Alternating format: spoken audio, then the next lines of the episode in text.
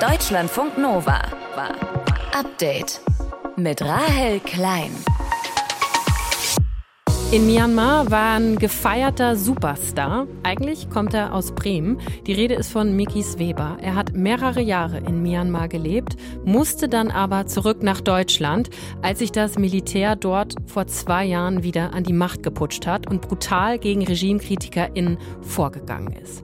Wir haben uns gefragt, wie ist die Situation im Land zwei Jahre jetzt nach dem Putsch? Viele Menschen sind nach wie vor Gefangenschaft und haben auch keinen wirklichen Prozess bekommen, sodass man nicht absehen absehen kann, bis wann sie sich dort aufhalten würden. Das sagt Mikis, der die Lage weiterhin sehr aufmerksam verfolgt.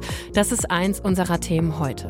Und wir sprechen auch über Smalltalk. Es gibt Friseurinnen und Friseure, die sogenannte Silent Cuts anbieten, wo man nicht reden muss. Aber warum finden wir Smalltalk eigentlich so schlimm? Ich glaube einfach, dass, dass wir uns scheuen, so was Oberflächliches zu machen, weil wir so denken, so, ich bin doch kein oberflächlicher Mensch und Smalltalk ist nun mal oberflächlich. Das sagt Kommunikationsexpertin Isabel Garcia. Warum Smalltalk gar nicht so verkehrt ist und wie man das auch als untalentierter Smalltalker, Smalltalkerin hinbekommt, auch das schauen wir uns an. Heute am Mittwoch, dem 1. Februar. Ich bin Rahel Klein. Schön, dass ihr zuhört. Deutschlandfunk Nova. Genau zwei Jahre ist es her, dass das Militär in Myanmar sich wieder an die Macht geputscht und Regierungschefin Aung San Suu Kyi ins Gefängnis gesteckt hat. Unfassbar viele Menschen haben nach dem Putsch gegen die Militärjunta protestiert. Mehr als 2900 Menschen sollen laut den Vereinten Nationen dabei vom Militär getötet worden sein. Mehr als 17.000 wurden verhaftet.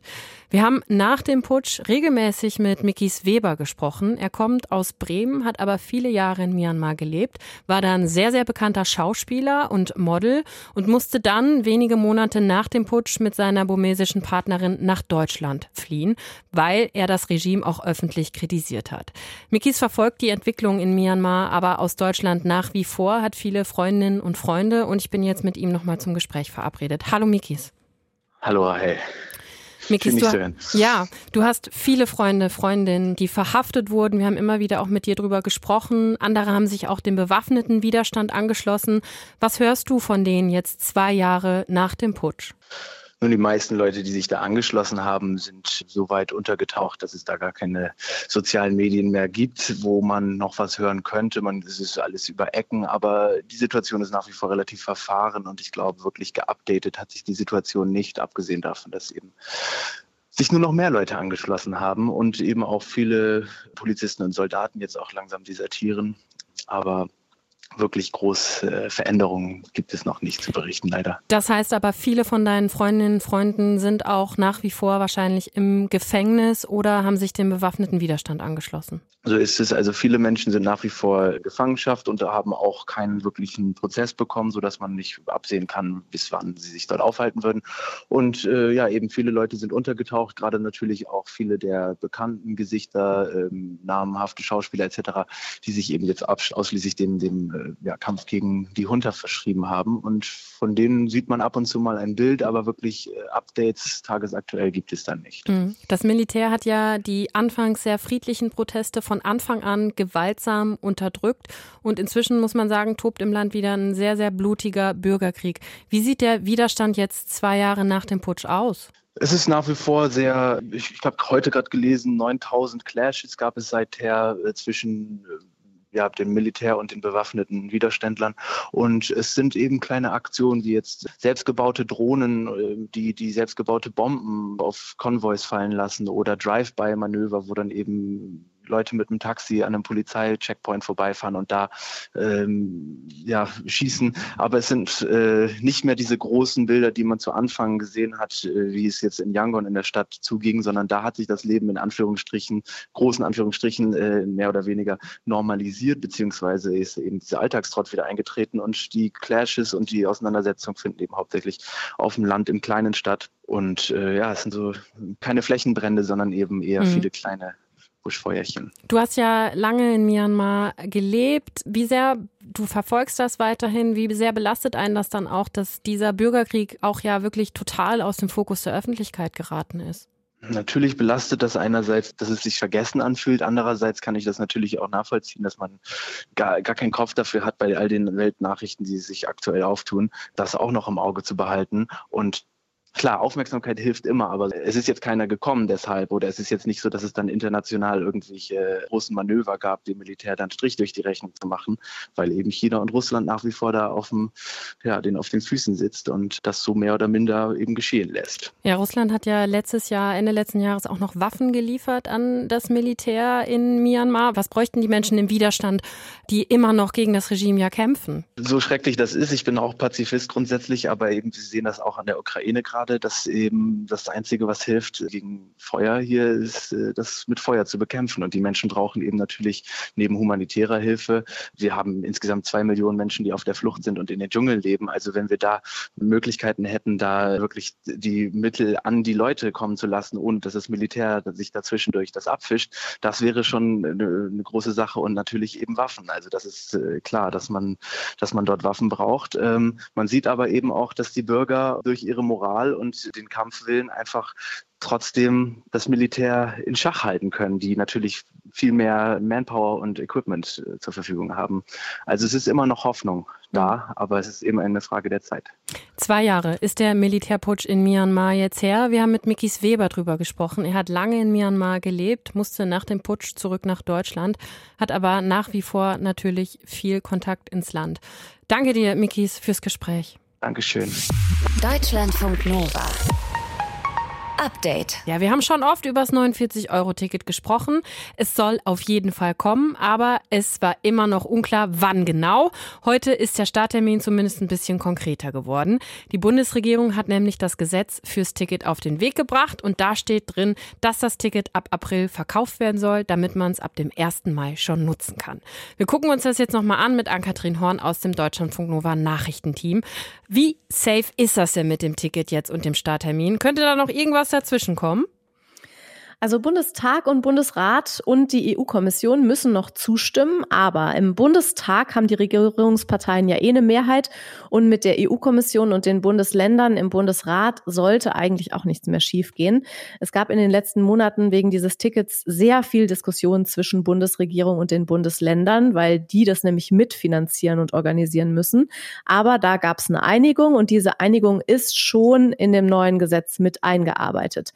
Heißt also, wie Widerstand wird es wohl nicht geben, sondern das kann wohl so kommen und das hieße dann am 1. Mai geht's los mit diesem Deutschland-Ticket, wie das auch genannt wird. Ziel ist ja, dass mehr Menschen Busse und Bahnen nutzen, aber das 9-Euro-Ticket hat ja auch gezeigt, dass der Nahverkehr da ganz schön an seine Grenzen kommt, wenn das so viele Menschen nutzen, ne?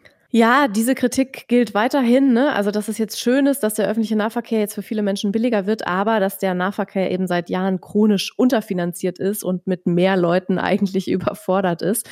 Bundesverkehrsminister Volker Wissing sagt, das Ganze ist trotzdem wichtig, weil der Nahverkehr muss für die Menschen attraktiver werden und das ganze Ticket-Wirrwarr soll auch ein Ende haben. Es gibt ja unendlich viele Verkehrsbetriebs-Apps, überall unterschiedliche Tarifzonen. Und dieses Problem soll dann durch das 49 Euro wegfallen, sagt Wissing, weil es eben überall in Deutschland gilt. Das ist eine Riesenreform. Dahinter verbirgt sich viel mehr als nur ein anderer Preis. Das wird einfacher, den ÖPNV zu nutzen. Es wird attraktiver, ihn zu nutzen und natürlich auch kostengünstiger, insbesondere im ländlichen Raum, wo wir äh, teilweise sehr hohe äh, Monatsfahrkarten haben. Also ne, für viele Menschen soll es jetzt günstiger und einfacher werden. Sozialverbände sagen allerdings, 49 Euro ist eigentlich immer noch zu teuer, es müsste noch günstiger sein. Und wie funktioniert das mit dem Ticket dann genau? Kauft man sich das jeden Monat neu, genauso wie das 9-Euro-Ticket? Nee, das wird ein Abo. Also heißt, du kaufst es einmal und dann läuft es jeden Monat weiter, aber es ist monatlich kündbar. Also theoretisch kannst du es monatsweise kaufen, ist halt kompliziert, weil du dann immer wieder aktiv kündigen musst. Es ist auch noch nicht ganz klar, ob der Preis so bleibt. Im Gesetz steht, es geht jetzt erstmal mit 49 Euro los, heißt aber auch, nächstes Jahr könnte es teurer werden, wenn es zu wenige Leute das nutzen und das sich nicht lohnt, sagt Wissing. Am Ende entscheidet auch die Zahl der Nutzerinnen und Nutzer darüber, wie sich äh, der Preis in Zukunft gestaltet. Ein bisschen geht aber schon davon aus, dass viele Leute das neue 49-Euro-Ticket kaufen werden, weil vermutlich auch viele Arbeitgeber was dazugeben, wenn die Angestellten das kaufen, wie jetzt schon bei den Jobtickets. Und wenn die Arbeitgeber einen gewissen Teil beisteuern, dann kostet das Ticket sogar insgesamt weniger als 49 Euro. Dann wird es nochmal stärker subventioniert. Apropos subventioniert, wer zahlt das Ticket denn jetzt? Der Bund oder die Länder oder wer genau? Ja, beide zusammen. Beide zahlen pro Jahr anderthalb Milliarden Euro dafür, für dieses Jahr, für nächstes Jahr und auch noch für 2025 jeweils. Dann wird neu geschaut. Und falls die Verkehrsbetriebe auf Kosten sitzen bleiben, weil das dann doch zu wenig Geld ist, dann teilen sich Bund und Länder auch diese Mehrkosten. Die Bundesregierung hat heute das Gesetz auf den Weg gebracht für das neue 49-Euro-Ticket. Der Plan ist, dass es am 1. Mai dieses Jahres losgeht. Infos von Ann-Kathrin Horn aus unserem Deutschlandfunk Nova Nachrichtenteam. Danke dir. Deutschlandfunk Nova. Update. Seit Monaten protestieren Menschen im Iran gegen das islamische Regime dort. Auslöser der Demonstration war der Tod der jungen Kurdin Gina Mahsa Amini. Und viele der Menschen, die da auf die Straßen gehen, die werden vom Regime festgenommen, in Gefängnisse gesteckt und dort dann gefoltert. Das erzählt zum Beispiel auch Minou Moradi. Sie war ein Jahr lang im Gefängnis, nachdem sie sich auf sozialen Medien kritisch gegenüber dem Regime geäußert hatte. Ihren Ton haben die KollegInnen aus Sicherheitsgründen nachgesprochen. Nach zwei Tagen war mein erstes Verhör. Mir ist es wichtig, das öffentlich zu machen. Die Verhörbeamte reden nicht beleidigend mit dir, sondern belästigen dich sexuell. Mein Beamte war ein älterer, ich hörte das durch die Stimme. Denn ich hatte eine Augenbinde und saß und blickte auf die Wand. Ja, mit ihr und mit vielen weiteren haben Reporter von WDR, NDR und Süddeutscher Zeitung gesprochen. Einer der Reporter ist Bamdad Ismaili. Mit ihm sprechen wir jetzt. Hallo Bamdad. Hallo, guten Abend. Wir haben ja gerade die Aussage von Minou Moradi gehört und sie hat da ja auch von sexuellen Misshandlungen berichtet. Ihr habt ja auch mit vielen anderen Insassen gesprochen, Insassen. Was berichten die? Also die meisten haben uns erzählt, die iranischen Sicherheitskräfte hätten sie bei der Verhaftung schon oder in den Verhören mit Knüppeln oder Fäusten geschlagen. Äh, mehrere haben berichtet, dass sie Knochenbrüche hatten. Einer hat mir zum Beispiel berichtet, dass er mit einer gebrochenen Hand, nachdem er zusammengeschlagen wurde von mehreren Personen, tagelang in der Zelle saß. Und dann hat man auch berichtet, dass sie Elektroschocker eingesetzt haben oder mit äh, Wasserschläuchen ausgepeitscht wurden. Ähm, in insgesamt drei Fällen soll es zu sexueller Gewalt gekommen sein. Ein Anwalt durften sie nicht haben. Der einzige äh, aus dieser Gruppe, der einen Anwalt hatte, war Shahriar, der auch als einziger mit seiner Stimme und mit seinem Namen auftauchen will bei unserem Bericht. Und der war schon mal verhaftet und freigekommen und nach ungefähr zehn Tagen ist er wieder verhaftet worden. Und der durfte halt einen Anwalt haben und der berichtet dann so äh, über seinen Anwalt. Ich hatte eigentlich wegen des letzten Falls einen Anwalt, aber auch er war verhaftet worden. Eine der absurdesten Hafterinnerungen ist, dass ich eines Tages aus dem Verhör zurückkam und in einen anderen Trakt verlegt wurde. Da habe ich dann gesehen, dass mein armer Anwalt da geschlafen hatte. Der befand sich auch im Hungerstreik. Hm. Neben der körperlichen Folter berichten sie auch von psychischer Einschüchterung. So seien mehrere Betroffene auch mit der Todesstrafe bedroht worden. Ihr habt ja auch mit einem ehemaligen iranischen Gefängniswärter gesprochen. Was hat der über die Haftbedingungen berichtet? Also er ist tatsächlich nach Deutschland gekommen, hat bis Ende des Jahres im Iran gearbeitet und hat jetzt hier Asyl beantragt. Er sagt, er selber habe mit Folter nicht zu tun gehabt. Äh, prüfen können wir das natürlich nicht, aber wir haben seinen Dienstausweis gesehen, wir haben seine äh, Gehaltsabrechnungen gesehen. Er erzählt, dass es auf jeden Fall Folter gab in den Gefängnissen und er hat auch beschrieben, wie so ein Folterraum aussah, dass da Metallstangen an den Wänden angebracht waren und da äh, sind die Leute mit mit Handstellen festgebunden wurden und dann hat man sie mit Füßen gedreht, mit Fäusten äh, oder mit Schlagstöcken geschlagen oder sogar äh, mit Elektroschockern gefoltert. Und was war das Ziel dieser Folterung? Natürlich äh, zum einen, dass die Leute gestehen und zwar für Sachen, die sie eigentlich nicht getan hatten. Also wir haben übereinstimmend bei allen gehört, dass sie zugeben mussten, dass sie die Anführer der Proteste waren, dass sie alles äh, quasi organisiert hatten, dass sie dazu aufgerufen hatten und die meisten haben aber gesagt, nein, ich war gar nicht dabei oder ich habe gar nicht dazu aufgerufen und natürlich auch die Leute einzuschüchtern. Aber die Menschen haben uns erzählt, nein, wir sind weiter protestieren gegangen oder wir gehen weiter protestieren. Eine 15-jährige, ich wiederhole, also eine 15-jährige mutige mhm. ähm, hat uns Folgendes erzählt. Ich habe meiner Familie gesagt, wenn es wieder voll werden sollte auf den Straßen, gehe ich protestieren. Warum? Weil wir aus einer Generation sind, die Freiheit will So mutig wie wir sind, war keine Generation vor uns. Und ihre Stimme haben wir natürlich auch nachgesprochen. Mhm. Im Iran zu recherchieren, das ist ja für Journalistinnen und Journalisten momentan gar nicht richtig möglich. Wie habt ihr nachgeprüft, ob das alles so stimmt? Also was dieser ehemalige Gefängniswärter, aber auch die anderen Menschen da berichten? Wir haben natürlich mit Angehörigen versucht zu sprechen, mit Ärzten, mit Menschenrechtsorganisationen und die Geschichten ähneln und wiederholen sich und stimmen auch mit öffentlich verfügbaren Informationen und auch mit geografischen Angaben. Wir haben zum Beispiel überprüft, stimmt das an dem Tag, wo sie das angeben? Ist da wirklich ein Protest gewesen? Gibt es dazu Videos vielleicht? Und äh, wir haben natürlich auch mit ähm, einer Aktivistin gesprochen, äh, die dort äh, lange in Haft war im Iran und die Haftbedingungen kennt. Dazu gibt es einen vertraulichen Lagebericht aus dem Auswärtigen Amt. Dieser Bericht äh, unterstreicht sozusagen die Erkenntnisse und Recherchen.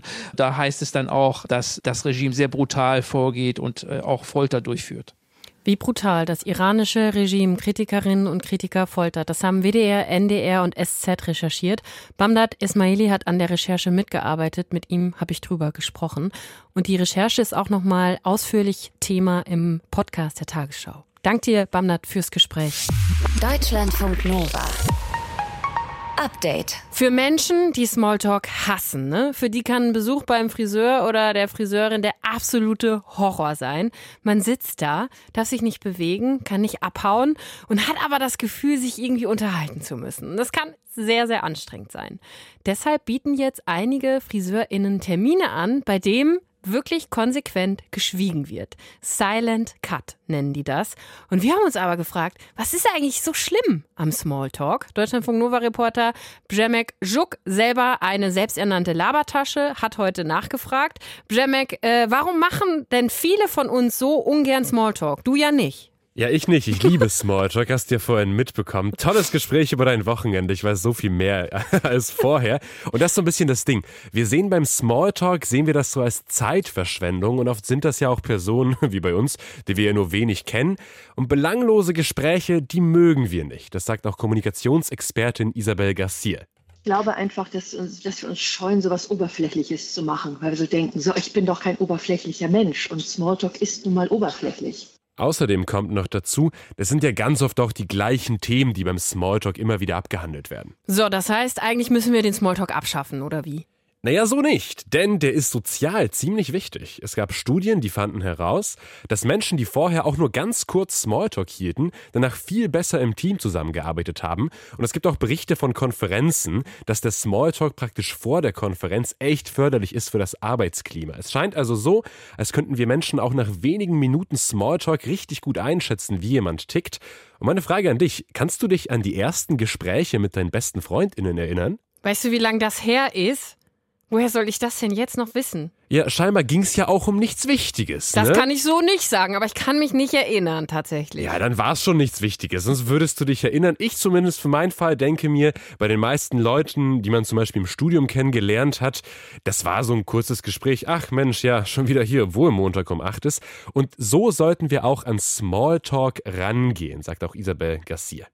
Indem wir vielleicht einfach einsehen, dass wir jeden Menschen über Smalltalk kennenlernen, über die Oberfläche, über das Oberflächliche. Wir rennen ja nicht draußen in der Straße rum und sagen, hey, ich bin heute depressiv, du auch. Machen wir ja nicht. Also über die Tiefe, das tiefe Gespräch lernen wir die wenigsten Menschen kennen. Also vielleicht so diese Einsicht, hey, es ist ein Start, es ist ein Türöffner. Ich klopfe erstmal an, ich mache die Tür auf und dann können wir tief ins Gespräch einsteigen. Ja, eben, unser Ziel ist ja nicht, dass wir für immer beim Smalltalk bleiben. Das wäre richtig traurig, wenn man immer beim Smalltalk bleiben würde. Aber was mache ich jetzt, wenn ich jemand bin, der das wirklich auch gar nicht kann, also Smalltalk betreiben, ne? Was, was hast du für Tipps, wie man einsteigt? Man sollte auf jeden Fall mit seichten Themen einsteigen und auch wenn das so ein Klischee ist, das Wetter ist da gar nicht schlecht, weil ich meine, das erleben wir alle gerade auf Arbeit. Klar war es irgendwie heute windig oder nass und man kann auch dann beim Smalltalk ein bisschen versuchen, tiefer zu gehen. Also zum Beispiel, wenn man jetzt jemand fragt, was machst du am Wochenende, dann kann man das ja in eine Frage nach den Hobbys umwandeln. Ach, du bist Fahrradfahren am Wochenende, machst du das häufiger, bist du irgendwie Hobbyradfahrer. Aber es gibt auch einige Themen, die wir meiden sollten, zum Beispiel die Gesundheit, auch Politik und sogar, ja, beim Sport sollten wir auch vorsichtig sein, das kann sehr schnell auch spalten. Stichwort Fußball. Zufall? Ja, genau, wollte schon ich. sagen. Nicht, dass man auf einmal falscher Fan ist. Aber am Ende ist das Thema ja auch gar nicht so wichtig. Hauptsache, man redet. Denn die Leute, die erinnern sich ja nicht an die exakten Worte, aber sie erinnern sich daran, dass das Gespräch halt schön angenehm geflossen ist. So, und wenn ich jetzt aber beim Friseur wirklich sitze und diese Friseurin, der Friseur bietet keine Silent Cuts an und ich muss wirklich auch Smalltalk halten, was mache ich dann, wenn ich es einfach aber nicht so richtig kann? Da hat eine Friseurin aus Köln, Sandra Klapper, eine spannende Idee gehabt. Ich habe damals so Karten geschrieben, wo ich Gesprächsthemen drauf geschrieben habe. Und wir hatten ein Glas und dann konnte man eine Karte rausziehen und dann konnte man sich über dieses Thema unterhalten. Musste man dann nicht, aber konnte man.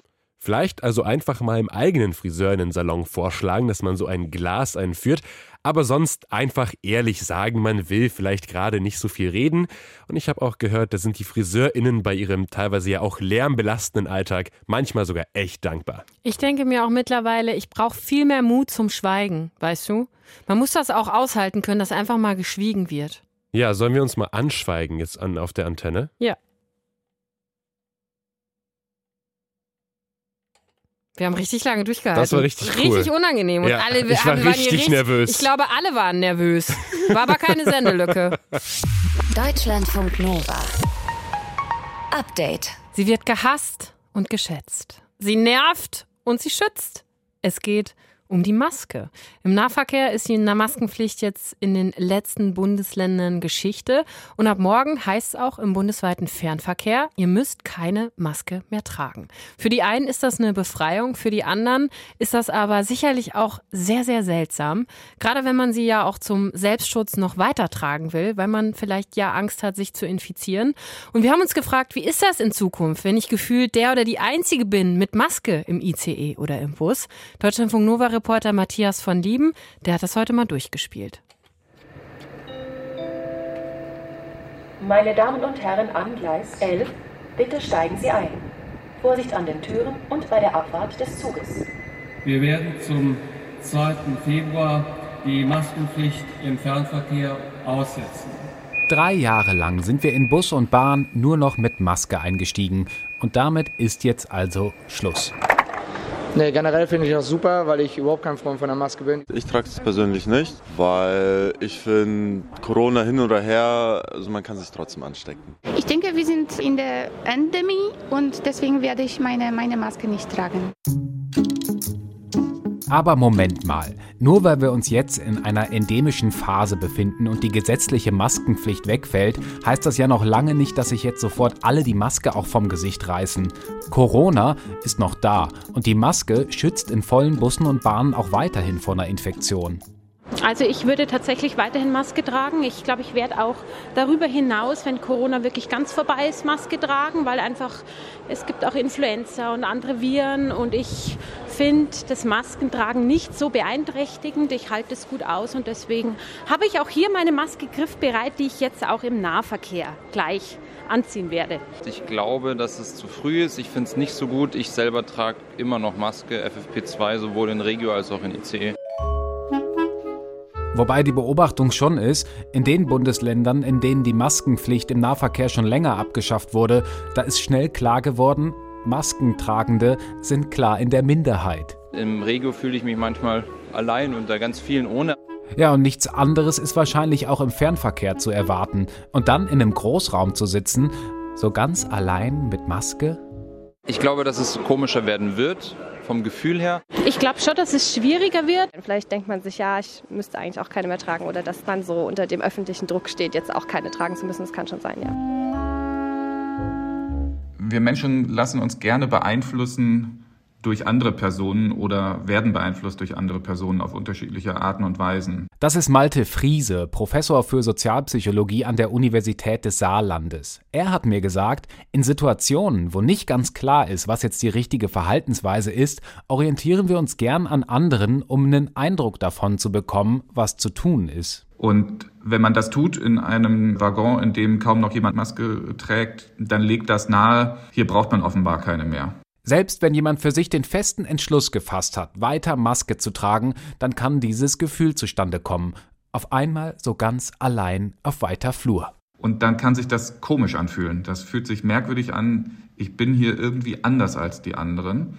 Ich gehöre nicht dazu zu den anderen. Auch wenn ich die nicht kenne, kann sich das unangenehm anfühlen. Vielleicht kennen das einige ja schon aus anderen Situationen. Vorher ganz fix vorgenommen, eine FFP2-Maske aufzusetzen, beim Friseur zum Beispiel, und vor Ort hat auf einmal niemand eine auf.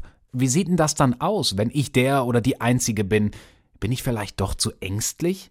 Und übertreibe ich nicht voll? In so einem Moment kann es helfen, sich nochmal sehr stark bewusst zu machen, warum man sich eigentlich anders verhalten wollte. Was waren die Gründe dafür? Vielleicht möchte man sich selber schützen, vielleicht gibt es andere Personen, die man weiterhin schützen will oder sollte. Und es kann auch andere Gründe geben. Und diese sich nochmal präsent zu machen in diesem Moment, um sich nicht überwältigen zu lassen von diesem Gefühl, dass es unangenehm, der Einzige zu sein oder die Einzige zu sein, die eine Maske trägt, das kann helfen. Zumal das laut Malte Friese mit Blick aufs Maskentragen sowieso ein trügerisches Gefühl sein kann. Der Grund dafür ist der sogenannte Spotlight-Effekt. Menschen tendieren dazu, sich im Scheinwerferlicht, im Spotlight zu befinden. Das soll heißen, dass sie das Gefühl haben, andere Menschen würden Dinge an ihnen wahrnehmen, die sie vielleicht gerade in dem Moment selber als merkwürdig empfinden oder als unangenehm. Und dann zeigt sich, dass das eine Asymmetrie ist. Menschen haben das Gefühl stark, andere schauen sie an und bemerken Dinge und in Wirklichkeit bemerken andere Leute diese Dinge häufig gar nicht oder sie sind ihnen egal. Heißt, den meisten Menschen wird es wohl völlig egal sein, ob jemand noch Maske trägt oder nicht. Wir haben uns ja im öffentlichen Raum auch einfach sehr stark daran gewöhnt. Ich habe noch niemanden erlebt, der mir komisch gekommen ist, der mir blöd gekommen ist und deswegen denke ich, dass es auch nach wie vor ein harmonisches Miteinander hoffentlich geben wird. Diejenigen, die sich schützen wollen, tragen eine Maske, die nicht, nicht. Und so kommen dann auch alle ans Ziel. Deutschlandfunk Nova. Update. Immer Montag bis Freitag auf deutschlandfunknova.de und überall, wo es Podcasts gibt. Deutschlandfunk Nova.